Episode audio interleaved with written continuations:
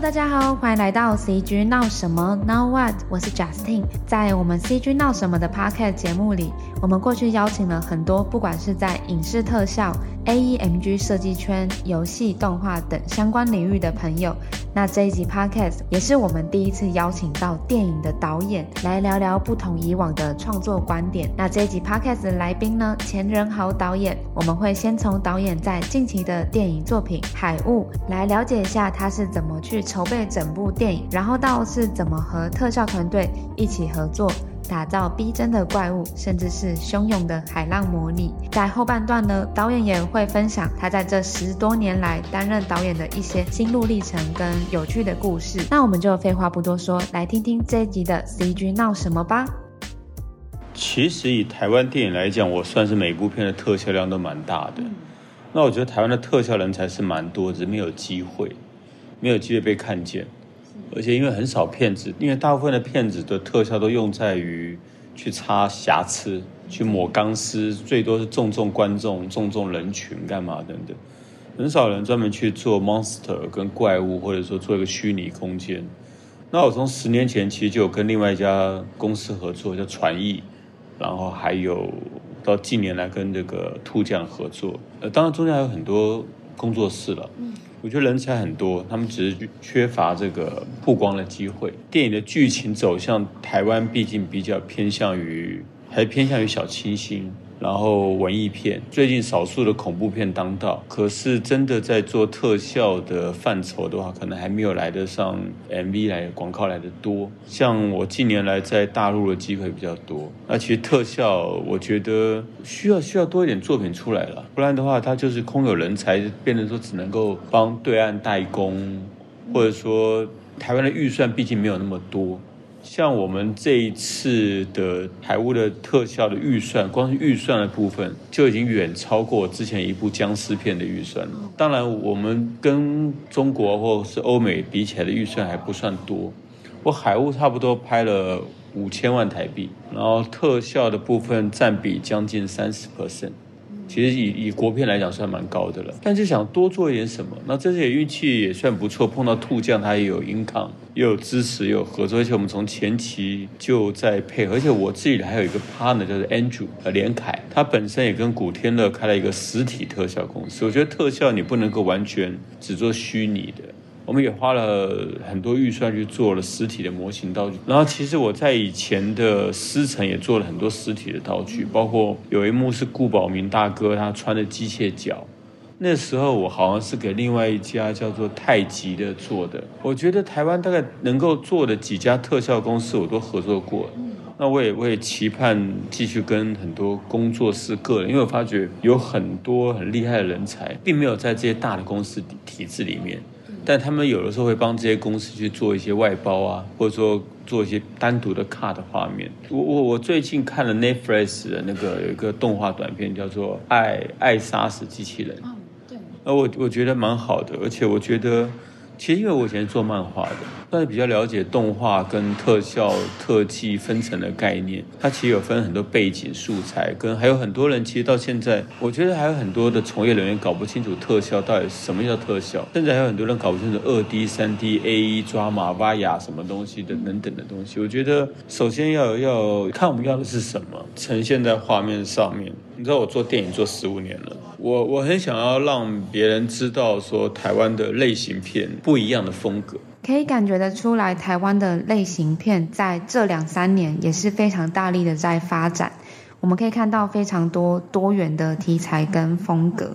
做电影这么多年，我常常问人家问你什么叫类型片？你的意思类型片就不是主流片吗？类型片在这里面有一点点好像贬义词。它就是好像小众，但是我觉得它这个风格不同。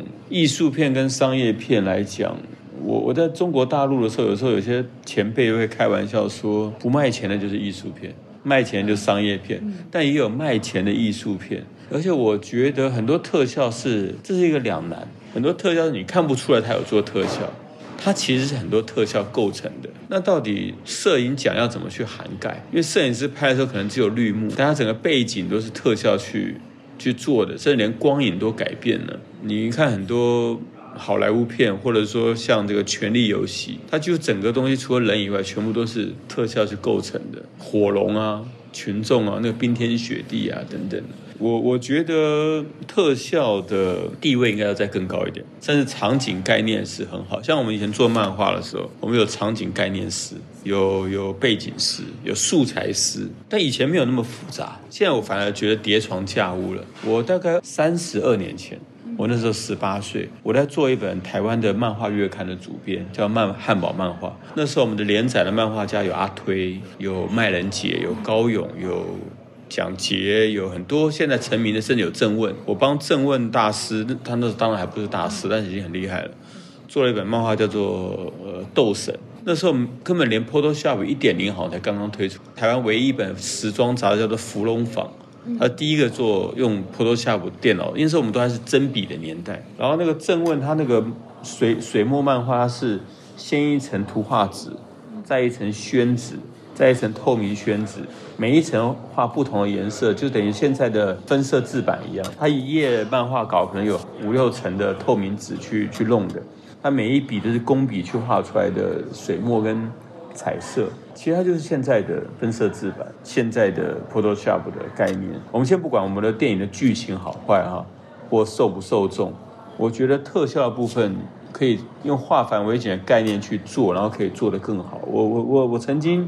有一年跟一个特效公司，那时候我做一部很低成本的活尸片，然后有一幕就是甚至是我自己演的那个坏人，因为那时候带了很多假皮，然后要要走过去去，呃，做一件事，那假皮掉了，但是我们拍的时候没有注意到，事后他们就跟我讲说，导演这个三秒钟这个特效画面皮掉要要做三 D 什么建模补回去，耗费非常大，他说就要追加很多预算。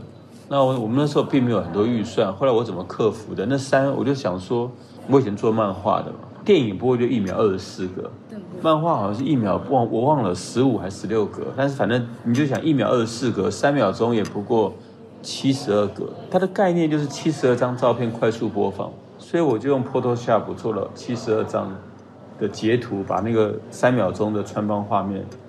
去修复了，因为我觉得观众不管你的过程。那现在有很多的线上游戏，它的特效，甚至 VR、AR 什么的建模的，甚至比电影还精彩。我们可以看到很多杀僵尸的片子啊，或干嘛等等。所以我觉得主要是我们要让人家能够呈现。现在你这样讲电影，其实就等于电玩从 RGB 变成现在的线上立即投射了。然后我觉得视野会改变。我我曾经看过。我觉得去年有部电影，去年还前年叫《头号玩家》，那我觉得那个就是一个很很嗨的东西。特效我觉得在电影上的呈现是一个两极的，有些片子，尤其像怪物片，大家其实不太喜欢看特效，大家比较喜欢看拟真的道具配合特效。就像三十年前有部电影叫《第三类突变》。他那时候根本没有特效，他全部都是道具，可是那个冲击力就蛮大的。这样听起来，导演您对于特效在电影上的应用也是有非常深的了解。对我，我反正我觉得特效需要更多的电影让它去呈现，因为电影还是一个最大宗被看到的东西，然后后置其实涵盖非常多。所以就是要用聪明的方法来做特效，不然会会增加很多不必要的成本。因为你的特效师都算时间，甚至算秒的。没错，先前我们和兔酱团队聊到《海雾》这部电影的特效，也可以了解到导演您和团队的合作是非常默契的。我很尊重他们，因为导演绝对不会是懂最多的，那不然就不用剪接师了，就不用 storyboard 了。这也跟我近年来脾气改变有很大关系。我很尊重。每一个环节的人，其实包含我们的特殊道具、特技化妆、特效公司。当然，他们有很多每个部门的环节最麻烦在于说部门跟部门之间的沟通。我那个连连凯，他就跟我讲说，就是特效做不到的，就特技化妆来做；特技化妆做不到的，就特效来做。对对对。因为有些东西像《The Walking Dead》，特效可以做伤口。但他没有办法做伤口是逐渐溃烂，那那变成是逐格动画，那这个东西可能现在的特效就比较容易做到。特效它这个东西涵盖太广了，而且每个地方的术语不一样。我们这边叫特效，在其他地区可能叫特技，但是台湾的特技又又会你会想到说这个特技是动作，但其实又跟绿幕有很大关系。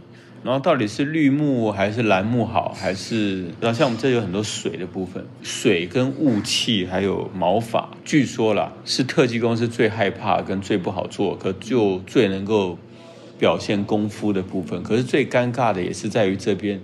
很多观众不知道那是做的，那特效公司的 user 又很希望被人家看到说，至少你看少年派，你可能知道那个老虎是做的，或者说知道什么是做，或者说你看到很多特效片，变形金刚这个是特技做的，这个是跟创作者的出发点很大关系啊。你到底想不想让别人知道这是特效做的？有时候你做了很多特效，观众却不理解，那大家也会受挫，所以这就是要要拿捏。所以我很尊重特效公司，然后甚至我有时候就是没有去干涉过程，然后等到他们呈现以后，我觉得哎。这个比我想象的好，或者说，嗯，这个跟我想象中有点出入，我们会不会调整一下？那想知道是在这次海雾特效工作上，有哪一部分的特效成果是让你觉得最印象深刻的？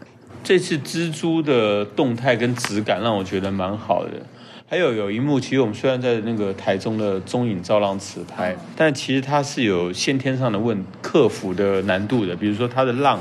两个小时才能打一次，一次只能打三到四分钟，而且每次浪型还不一定能控制。那因为拍电影很难这么精准，你很难说，哦，我们两个小时之后要拍一场戏，他一次只能够三分钟。待会这个演员要做戏，然后由救难艇还要翻覆，浪还要正好打过来等等。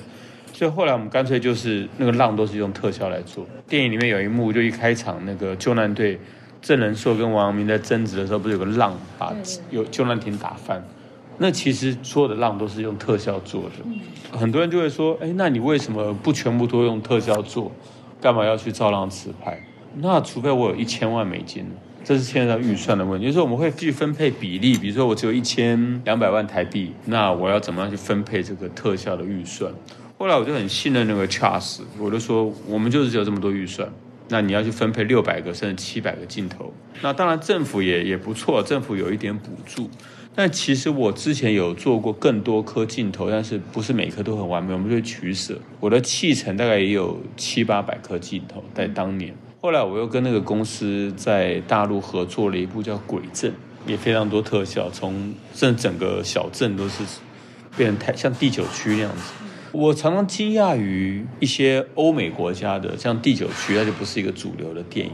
更早之前有《夜巡者》《日巡者》，我觉得那些都比所谓的《暮光之城》来的好看。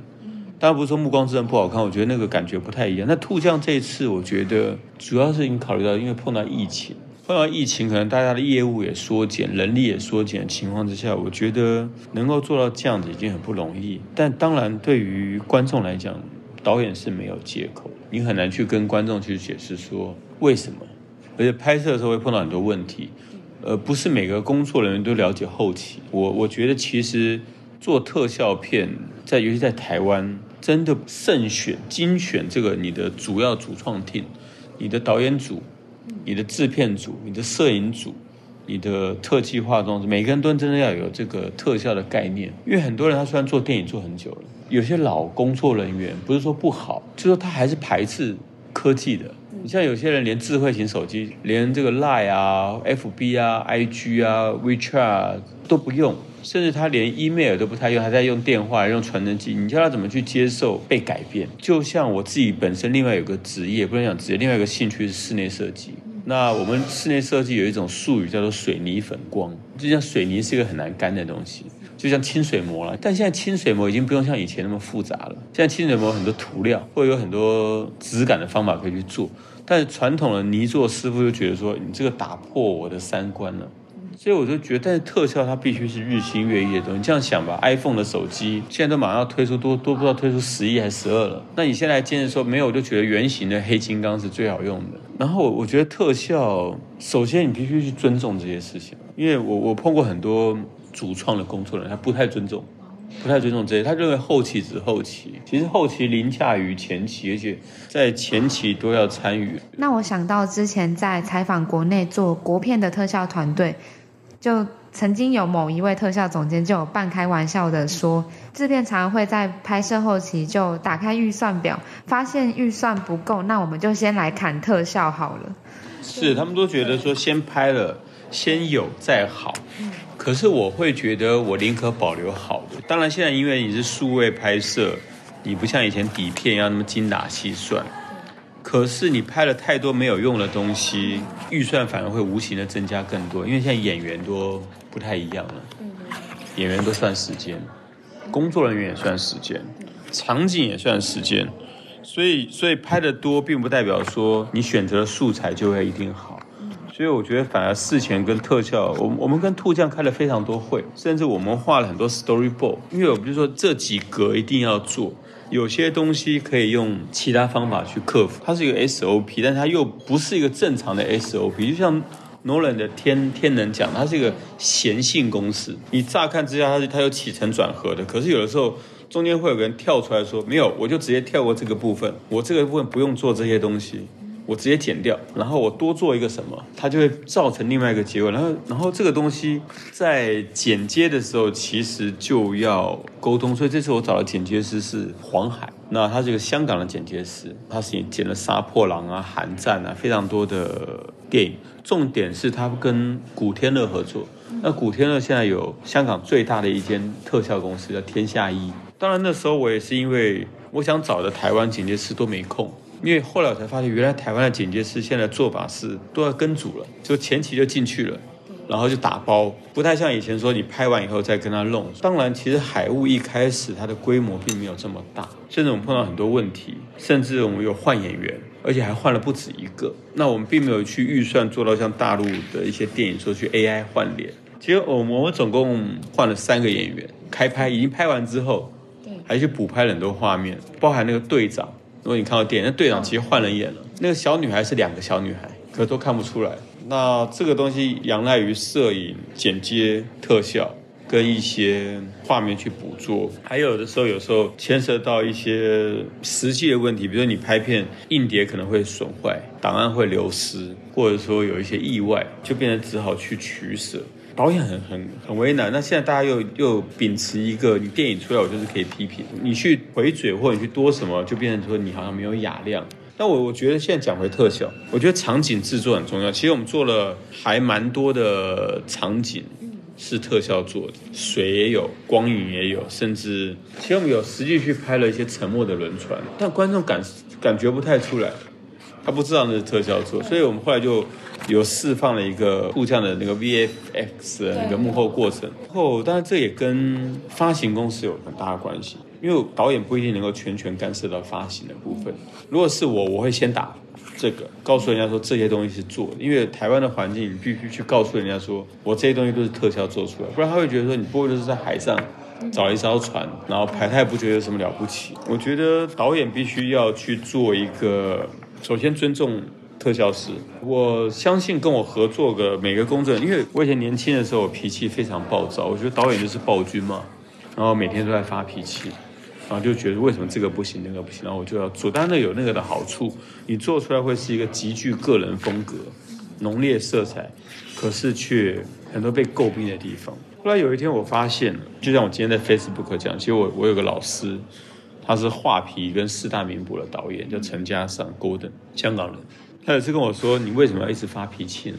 你要知道，所有的人，所有的工作人员都是来协助你完成这部电影，都是来成就你的。你干嘛要发脾气？你应该要感谢他们。但是他是用一种比较温和的态度。那那时候，因为我也我也四十几岁了，我就听得进去，我就换另外一种角度去看这件事情。有的时候，其实我是不满的，但是我后来发觉，没有人想要做不好。他说：他说他不知道方法，我会觉得他理解的不够，因为以前我们常常。”因为导演讲话很少人会反驳，所以我后来就去多听，然后问他们说：“你觉得怎么做比较好？”然后我觉得这样可以做出更好的东西，不然他会觉得说：“好，你最懂，那你都你说了算。”我这一次选择了聆听，然后让特效公司去全力的发挥，我我觉得还蛮蛮满意这次的特，至少特效部分是满意的。那有很多的部分，电影的构成特效只是其中一个元素。那导演，您又是怎么去看网友或是影迷或是影评人他们对于这部电影的正反两面的评论跟一些想法？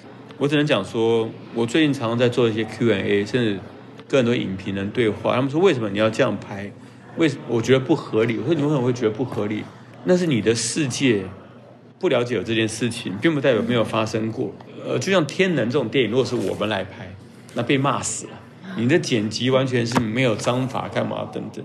后来我就跟他们用一种说法，我说其实我做了这么多年电影，我当然清楚怎么样可以哪些事可以讨好，可是我避免这么去做，因为我觉得电影不不该是讨好。一个电影的风格应该是一个导演的性格，但并不代表我是一个嗜杀的人。那既然这个东西是我想要做的，我们就试看每做一点，改变一点。那导演，您刚刚讲到的“讨好”这两个字。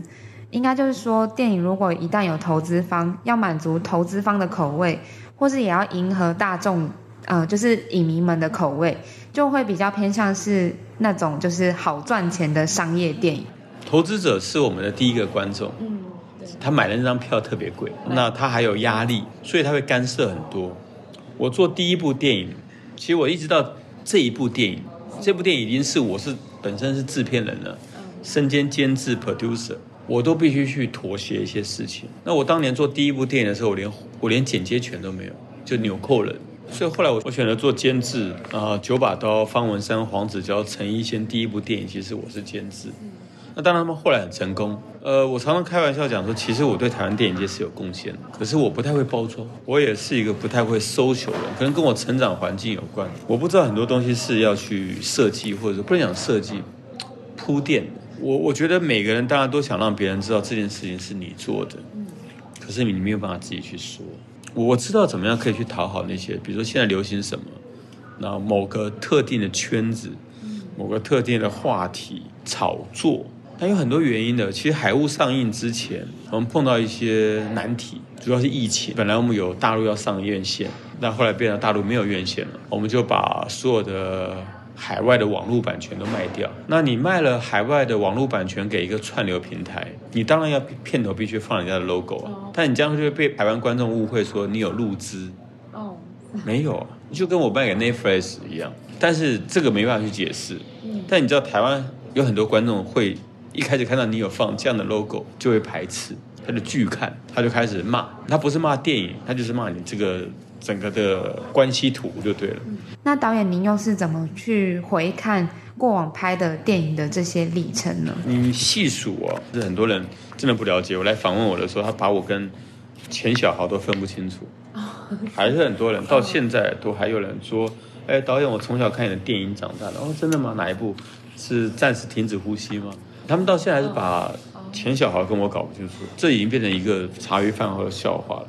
就像我在摆地摊的时候，那时候《魔戒》正在演，我后来甚至做过《魔戒》的周边商品。我觉得有些漫画的概念比电影还庞大。你像《海贼王》《灌篮高手》，或者说《幽游白书》，还有《猎人》，它的整个构图、整个概念。它基本上就是电影的一个雏形，甚至超过很多电影。然后很多电影真的很闷，可是观众却津津乐道，或者说有少数的人去簇拥。那我我会讲一些比较得罪人的话，就是电影对我来说就是娱乐的一种，它不该是拍来让人家难过的。那有些电影拍来就好像让人家去深思的，你可以这么做，但是我觉得小朋友去漫画店要看的是快乐的漫画，很少人有小朋友会去漫画店说不好意思，我要找一本课外教学的读物，我要让我今天心情非常不舒服，我要探讨人生。道理，我觉得重点是我不会喊苦。就首先你要采访我，你要了解我的个性是，我觉得很快乐啊。我觉得做电影很开心。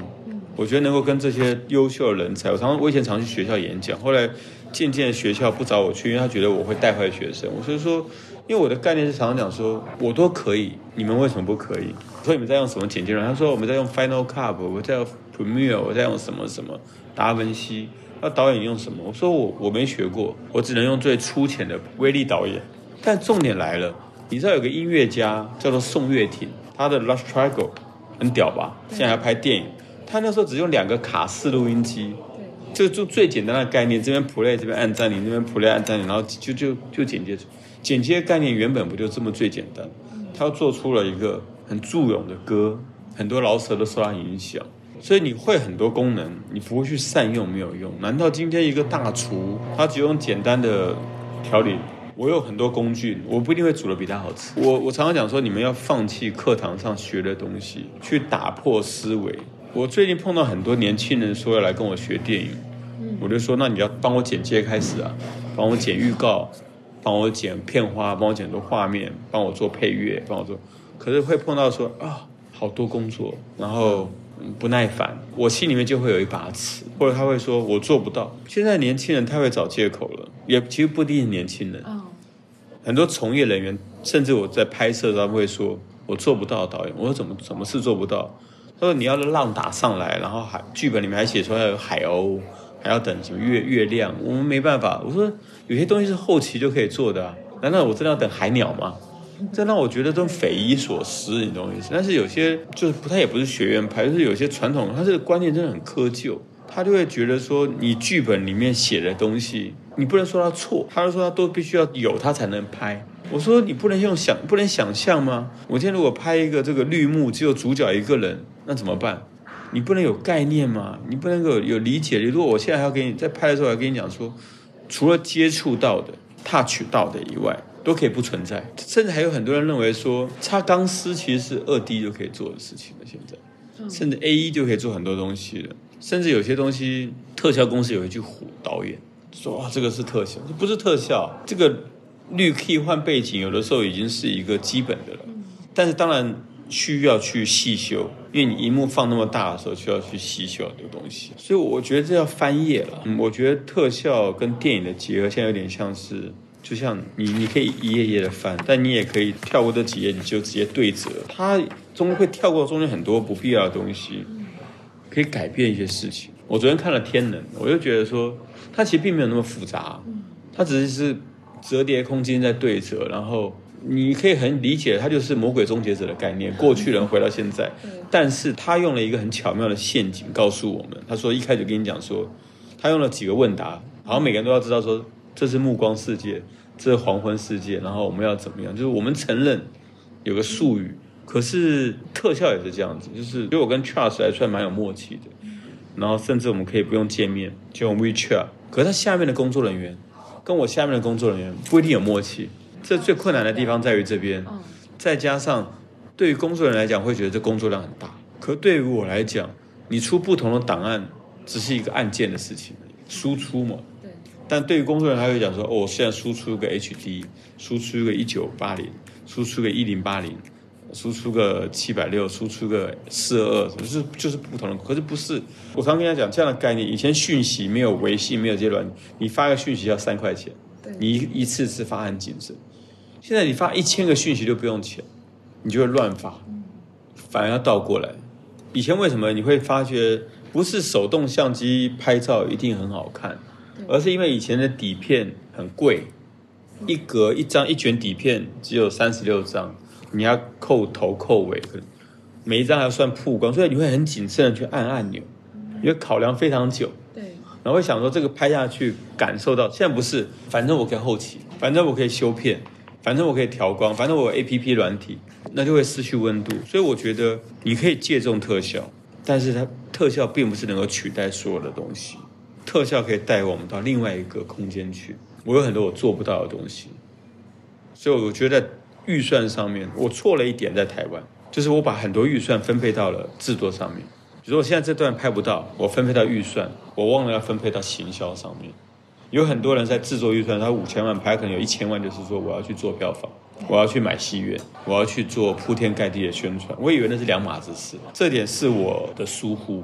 跟我的错觉，原来就像你出版一本书一样，你要去跟书局谈版位，然后就在里面做杂志，你要去跟他讲说，我我要下广告，这些都是要沟通的。对，因为我有四年没做电影，我我我我现在发觉台湾做电影是倒着来的，要先行销，要先铺垫，要先弄。其实我们也有，可是你必须要一样一起。但是我我我觉得大家都很努力，我我现在比较不会去讲任何人不好的部分。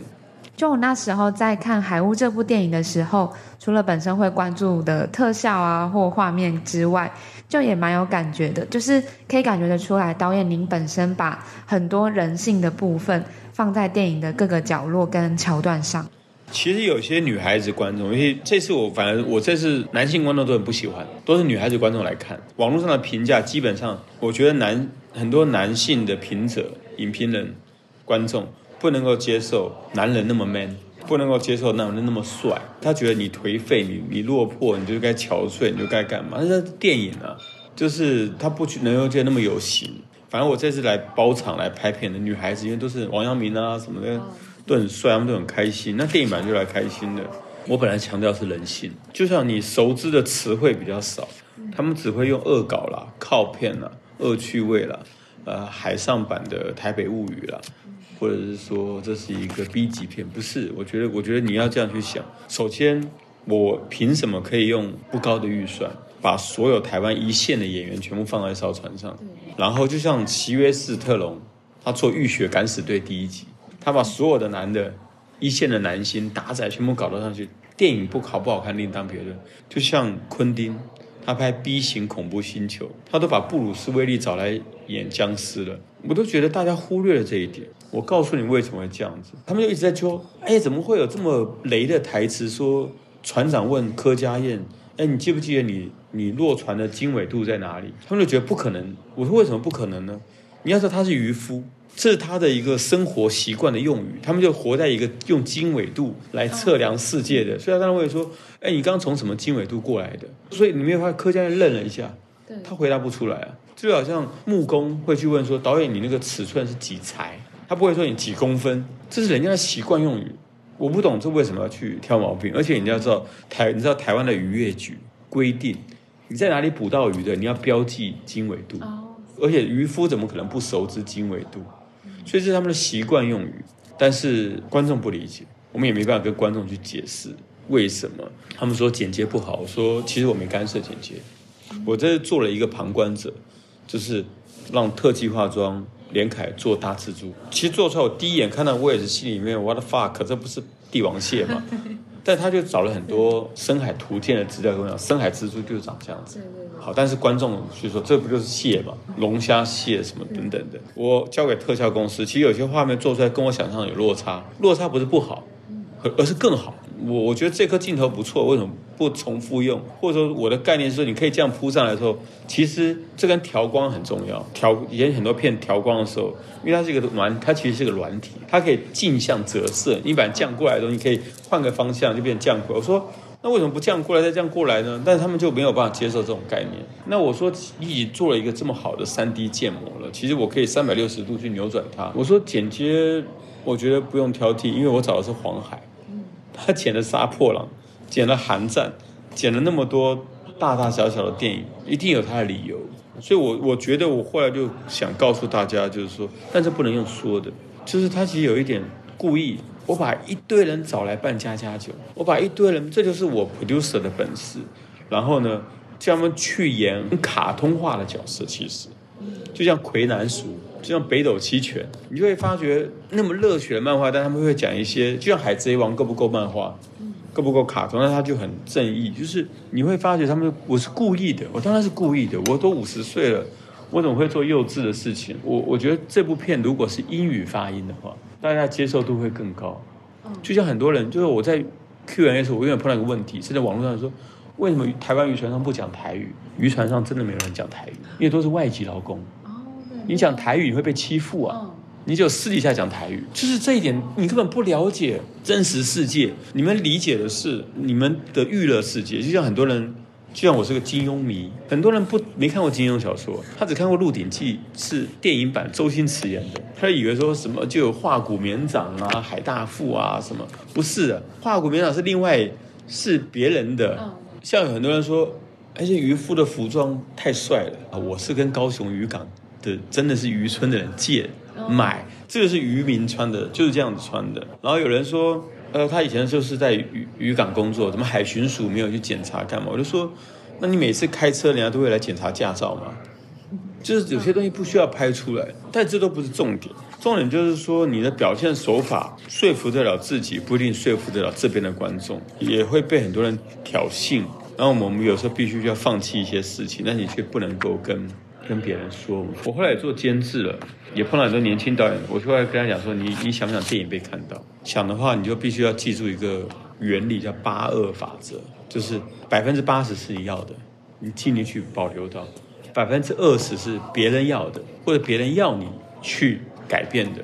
比如说，我必须少掉一些煽情戏，少掉一些裸露，少掉一些脏话。我才能够变辅导级，或者我才能够上线。感觉也是本身从导演其他指导作品得来的心得吗？我拍过台湾最情色、最暴力、最血腥的片子，这不是我要的。就是我我们当然还是希望。后来我们拍拍你拍那样片子，电视频道卖不掉，或者说有些限制级的电影，那十点以后才能播。然后我们我们也碰到了很多问题。上映前，因为疫情的时候，原本要答应出资的人就没有出资了，因为我们是十月底杀青的，后来就开始。筹，因为那时候马上就要过农历年了嘛，就十一月、十二月、一月在剪接。那今年的农历年就一月底、二月初很快。所以那时候有来了一个很有兴趣的投资者，他说：“说我明天要投，现在我们都进行到合约的部分。”他就说：“因为快农历年了，呃，我过完年之后把钱打给你。过完年后就疫情，他说不好意思，我现在公司没钱。”突然少了一千万的投资，等于少了百分之二十。我那时候以为有这一千万的时候，我们就会去多做一些什么东西，甚至我把音效提升到找杜哥，甚至我把剪接提升到找黄海，甚至我跟兔酱说，哎，可以多做二十颗镜头，没有了。可是人家已经做了。那时候我也不知道会不会获得辅导金，呃，然后疫情发生之后，到了最后中间有很多问题，到了上映前又有人撤资，或者说，因为你知道合约就是用来违反的。合约就是你没有订合约，反而还没有太大问题，就是说大家大家讲好就好了。合约就是一定有漏洞，合约永远就是会少一条你没有防范到的。嗯，他就反正他就找了那条漏洞，我又必须赔偿一千万。我在上映前一个礼拜，我在一个没有太多发行预算的情况之下，我只好拜托以前合作的发行公司来发行，来帮我垫发行预算，所以我没有办法为所欲为。但是我们又必须面临到说，圈内会有风声，我说哎，导演好像缺钱，导演的资金好像出现断裂，所有的工作人员、所有的厂商是，他不会说，哎，导演那这样怎么来支持？不是，他说导演你必须现在就把钱付给我，我现在必须收到百分之九十的尾款，我才继续往下做，不然我怕。所以我，我我是唯一一个台湾在电影还没完成之前，我把所有的钱都付了，甚至你知道台湾很多电影，甚至到现在都下片好多年，他都还没付清钱。但是我我觉得说。我想做个有责任的男人，反正我我我碰到很多问题了，那也没有办法去跟影评人、去跟观众去解释，说为什么最后电影出来，好像你会觉得宣传不太够啊，有些东西可能格局不够大，声势不够大。其实我们导演是没有借口的，但我觉得东西出来以后就会被看到。那我们回到刚刚讲到，就是导演您把人性这个主轴放入电影中，想必在过往这么多年的导演职涯跟工作经验上。就有一点像是把自己的人生经历都浓缩在剧本跟画面的呈现上，或甚至是镜头语言的表现。是的，我觉得现在人很多人太幸福了，因为我在街头打滚过，但是并不代表我们就是个坏人，而是我理解，因为我根本不相信有小情小爱这种东西。哦，你懂我意思？我根本不相信说有纯爱这件事情。我觉得人性是是是很残酷的。其实我这部片。我很想表达人性，我也觉得我们表达的还不错，但很可惜就被被一些东西掩盖掉了。但是你单独就人性来讲，我觉得李以仁演的很好，九孔演的懦弱演的很好。但是很多人症结点不是在这边，那我觉得很多人没有办法理解，所以他没有到接触到那个，他没有在街头打滚过。就像，所以我觉得后来发觉台湾的观众必须要拿，你必须要拿一些其他人的事来。跟他做论述，我你知道我常常有个笑话，有时候我在片场碰到一些年轻的工作人员，他听不懂你讲什么，或者说他其实是不服气你说的，你就必须跟他讲说，呃，某个大师有讲过这句话，他们就说哦，原来如此，那个大师是我杜撰的，但是有时候我觉得这部电影可以拿。村上春树一本小说叫做《黑夜之后》来解释。我记得村上春树这本书是我少数看了有感觉。他有一句话是这样讲的：他说日本东京的那个地铁最后一班走了以后，其实秩序是不一样的。因为很多上班族，因为东京很多日本是一个环环状线 JR 线，他那个地铁有时候你可能是从要坐两个小时的地铁来东京上班的。所以说。很多上班族抢在最后一班地铁十二点以后走了以后，他根本不知道东京十二点以后的世界是怎么样子。我在林森北路讨过生活，十一点之后，当年的灯红酒绿，当年的就像现在你没有经历过，你没有办法想象以前林森北路是台北市最热闹的地方，就跟现在信义区，而且是每天晚上，戏院打烊，那百货公司打烊之后才开始揭幕，然后越晚越热闹，到了两三点。很多人都已经在睡觉了，酒店小姐下班了，游客出来了，观光客、外籍劳工、兄弟、江湖人士。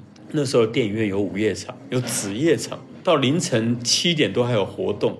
那个是一个光怪陆离的社会，就是不夜城。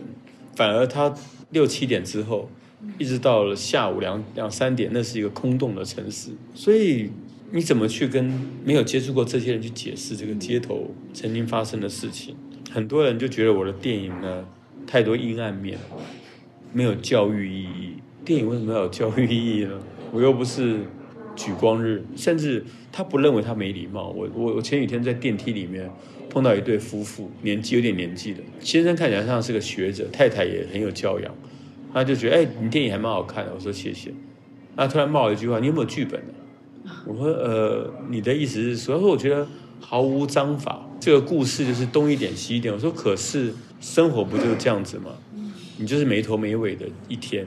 比如我现在我在电梯里碰到你，我也不知道你的背景。”我也不知道你在进电梯之前做什么。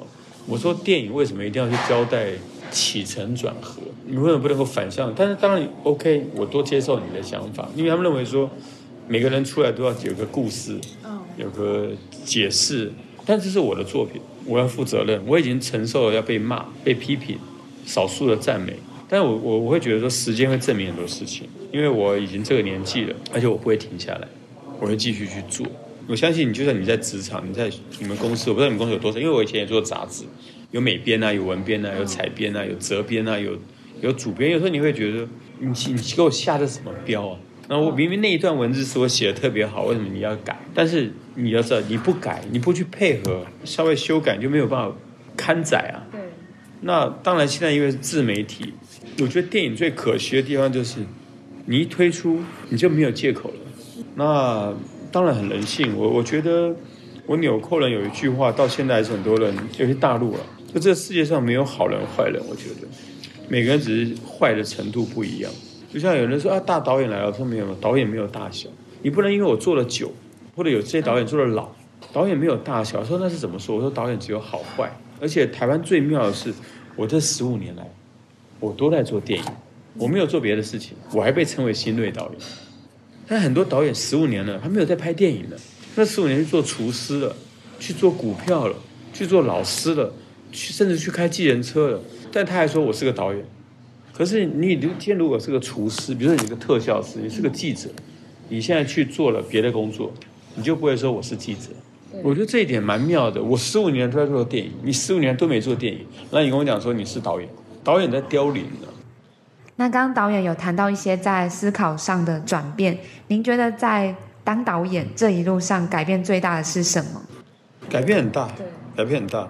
我以前认为你想干什么就一定可以得到什么，天不知天高地厚。嗯。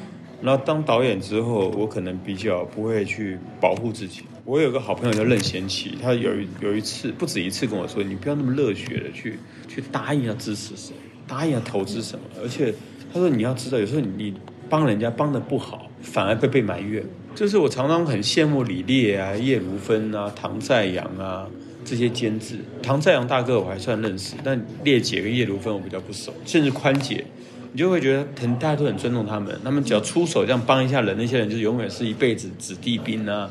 就像王小弟老师啊，他们都很感谢他。可是我自问，我也帮过很多人，费心费力的去弄。可是我可能不会去，不太懂传承这件事情，就是或者说不太懂得去。要人情也不是这样讲，就是不太懂得。好，告诉你是我捧出来的，所以我对我在检讨。然后呢，改变很多。以前我脾气真的很坏，拍电影碰到很多麻烦，我会抱怨，我会怨天尤人。我我的太太就支持我，然后我的老师又跟我讲了一句话，我是尊称他师父了。那其实我们还是要靠自己努力。我一直碰到很多贵人，一直到现在都还有。然后他就跟我讲说，拍电影会碰到很多麻烦，很多挫折，那这都是我们幸运的。我我如果没有机会做电影，我一直在讲这个这句话，就是就是 lucky trouble。我如果没有机会做电影，我就没有机会碰到这些麻烦。虽然这些麻烦有的真的很没必要，你知道做电影啊，把电影拍好是最简单的事情，但是克服因为拍电影连带而来的麻烦是最难的事情，因为它就会让你拍不好电影，它就让你没有办法专心的去做好一件事情。而且我很羡慕很多导演，不管是年轻的，或是老的，或者是。他只要把电影拍好就好，我必须要去克服资金，必须要克服困难，因为我可能身兼 producer，身兼制片人，身兼爸爸，身兼一个生活的人。有一天有个记者跟我说：“可是导演，你赚到了一些别人没有的东西，比如说，其实某种程度我们没有把你当导演看。”我说：“我是导演。”他说：“不用，我们把你当一个就是有话题的知名的半艺人来看。”我说：“为什么这样？”他说：“因为。”你像一般导演，很多人很多人拍了很多电影，他名字并不用被人家认识，很多观众叫不出来某些电影，他很卖座，很知名，只有少数像九把刀这种都很很有名的，或侯导啊，很多很多导演的名字观众不知道。我说我我并不想这样做，他说没办法，你就是一个一个公众人物了，所以你的一切都会被检视、放大，甚至是眼红，然后很多人会误会说拍的这么烂，为什么还可以一直拍？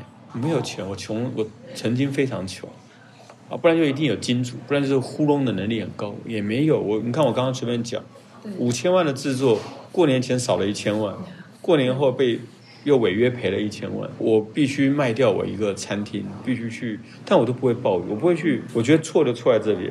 你知道在台湾，我曾经讲过，我曾经在导演会里面讲过一句比较不得体的话，现在想来，当年太冲动。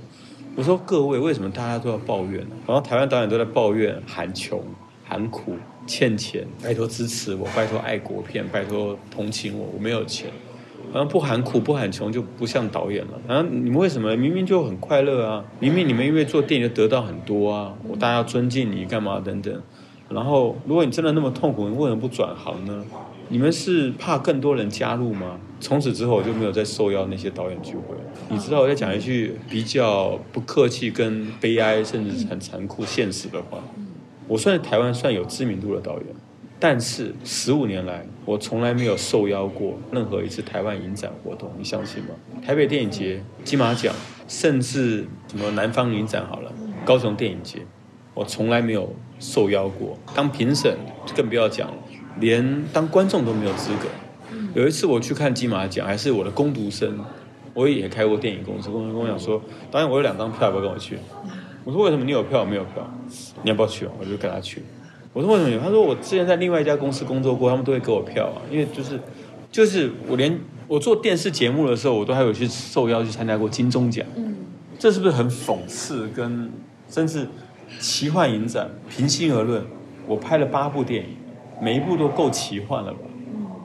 我从来没有受邀过金马奇幻影展，不认为我的电影是奇幻，但是我却去受邀了富川、布鲁塞尔、美国奇幻电影节什么。然后有有一年大陆采访的时候，又给我一个下标，那个就让我觉得又可能跟那些人，南都周刊呢、啊，我不知道你知不知道南都周刊是大陆一个很有权威的娱乐杂志，因为那一年。我要跟许冠文合作一些电影公司，我会常会被找去大陆一些，因为他们觉得我是一个很另类的台湾导演，然后有话题找我去做一些特效啊、奇幻电影啊干嘛，然后就他们就分析下一个标说，台湾的金马奇幻影展不邀请钱人豪参加是最大的笑话。可是我说你这句话不能写出来，你写出来我就躺着又中枪了，这不是我说的。但是我就会得罪人，但是还好啦，因为我一直在改变，所以我我去年其实辅导金没有中，我今年又送了一次，呃，运气好中了，但是金额比较不高，但是我觉得也是不错了。那后来发觉，原来辅导金也不是说你中了就可以马上拿，必须要信托，要要去做一些审核，要去做一些流程分歧啊，干嘛等等。我觉得电影就是你要表达什么了，因为我我每次都会跟不管是学生也好，电影人也好，或者记者也好，都想要交流一下，因为我觉得。不要去理那些，有很多人会跟你说：“哎，我吃的饭比你多了，我的经验比你多。”不要这么做。他吃的盐比你吃的饭多，那表示他胆固醇过高而已。他的经验过多，并不代表是好的，因为他失败了，所以他才会跟你讲说：“不要这么去做。”但你去做不一定会失败。但很多人都是被失败的人阻止，成功的人不会跟你讲说不要这么去做的。然后我很喜欢一套漫画叫《嫩芽》，还有一个漫画就是打斗嘛，他就讲说。它里面有一句开篇有一三句话，就是说尽力了啊，我没有遗憾，然后我不后悔。最后他 OS，这都是失败者讲的话，你懂我意思吗？你成功的人不会讲这种话，所以我就说不要给自己找借口。我没有借口，所以所有人都反对，说你今天晚上要干嘛跟影评人对话？我说我首先我表现我的态度，可能有利有弊，可能我会被骂很惨，可能我对电影没加分，可是我觉得想要想要告诉他们。你理解的世界不一定是你所理解的世界。这个其实，在诺兰的电影里面有很多类似的意思，但是是因为诺兰说的，你们能够接受。所以我曾经想，我曾经想跟一些朋友开玩笑说，我们拍一部电影吧，长镜头都不动，然后配上很屌的配乐，然后几句 OS，然后就不要说是我拍的，就随便举个名字，什么昆汀涅夫斯基，什么二 Junior 二世，然后。就把它当做法国片来弄，后来上映以后才跟他讲，其实是一个土炮的台湾片，就是有很多事情解读是很奇怪的事情了。有时候我们并没有想要这么做，却被解读了，哎，对自己有加分，或者说被被解读了，对自己有扣分，这都蛮妙的。那在 Podcast 的尾声，想请导演跟我们分享一下，有什么近期的计划吗？就是在新的电影作品指导上。我想要拍一个有点类似《寄生上流》那种年纪的片子，叫做《命案现场清洁工》。我正在筹备这个东西。我希望他，我本来是希望他是能够做一个像 Netflix 的剧这样子，有六到八集。他是讲一个警察的遗孀，因为丈夫死了，没有钱，带着小孩，然后还要被赶出警察局宿舍，因为已经不是警察眷属了。然后他就只好去警察局里面当清洁工，去维持家计。因为以前的同僚也帮助他，可是。并不会很尊重他了，而且他的先生死的不是很名誉，然后他就去当清洁工，因为清洁工的外快也不多，薪水他就必须做很多接很多外快，他就去帮法医啊，帮警察，就有一种命案现场清洁工。这边发生命案了，可能有需要人来打扫，因为这房子还要卖，还要住人啊。他打扫的时候就发现很多线索，发现这个被抓走可能不是真凶，或有隐藏的人，呃，而且他住在万华，万华其实就是一个不夜城，甚至是藏污纳垢，很奇怪的地方了，就很另类。有很多游民，九点十点之后，游民都上街了。然后有很多有有私娼寮，有有很多各种各样的游民，各种各样的你想象不到的角落。我想要做个清洁工这样的故事，因为我以前拍过一部电影叫《纽扣人》，是讲命案现场收尸者的故事。我我想要做这个，然后我还有一个隧道片要拍。本来前年都跟应该算去年。我都跟任贤齐、林家栋、陈小春在香港办过发布会了。本来大家还蛮期待，包括我都期待，叫做《殊途同归》，就是他们那时候拍了一部电影叫《树大招风》。后来我就把这三个人凑在一起，说被困在隧道里面，然后怎么办？还碰到怪物。然后后来他们那时候就说啊，有怪物。投资方就说有怪物，这个大陆不能上。不，那时候你变成什么片都在大陆上嘛，就是你以为的不一定是你以为。我现在这部片里还还不是有怪物，还不是大陆可以上。那些批预算的，那些审核的。那些签字的人，就像那些来来批你文章的人，删改的人，他不知道为什么你要这样写。会有些时候你是用侧写的方法带入一个故事，可是他们会不理解。我觉得有的时候是态度。为什么我会选择跟兔酱合作？为什么我会选择跟某些人合作？有时候除了他们优势的能力以外，我觉得态度很重要，沟通上很重要。然后再来就是，当然这次疫情呢，改变很多事情，有人因祸得福。有人一蹶不振，想想十五年前对比现在，我有个很幸福的家庭，然后还不算匮乏的生活。其实我并不是很有钱，只是我我不去把钱花在不必要的地方。我我因为我不烟不酒，虽然我看起来不像，我不烟不酒不槟榔，我也不赌博的。我的嗜好就看看漫画，看看片子。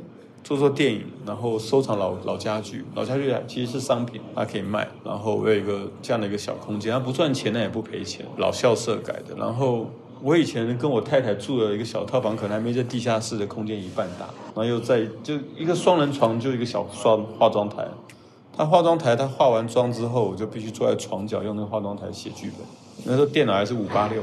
然后没有阳台，在窗户上晒衣服。那楼下是火锅店，衣服都是有股火锅味。但那时候很快乐，就每天就在讨论说，我接下来我要拍什么电影，拍什么电影。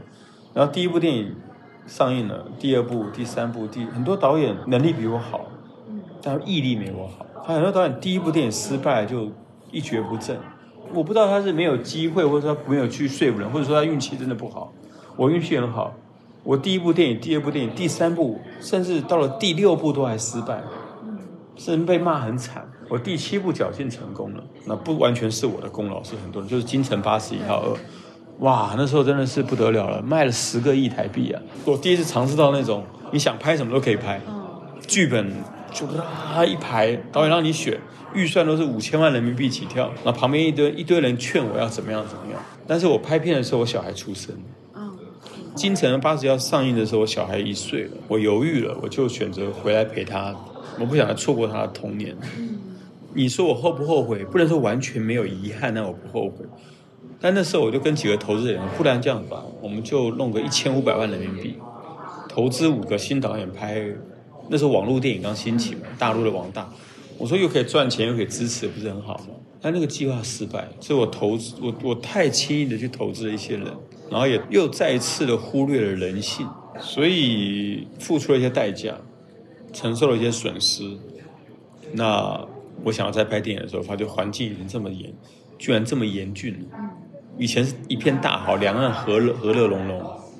我在拍的时候，现在两岸是对立的，然后预算偏低的，然后甚至还有史无前例的疫情。所以我觉得，在这个时候我还能够做《海雾》这种电影，我觉得很棒啊。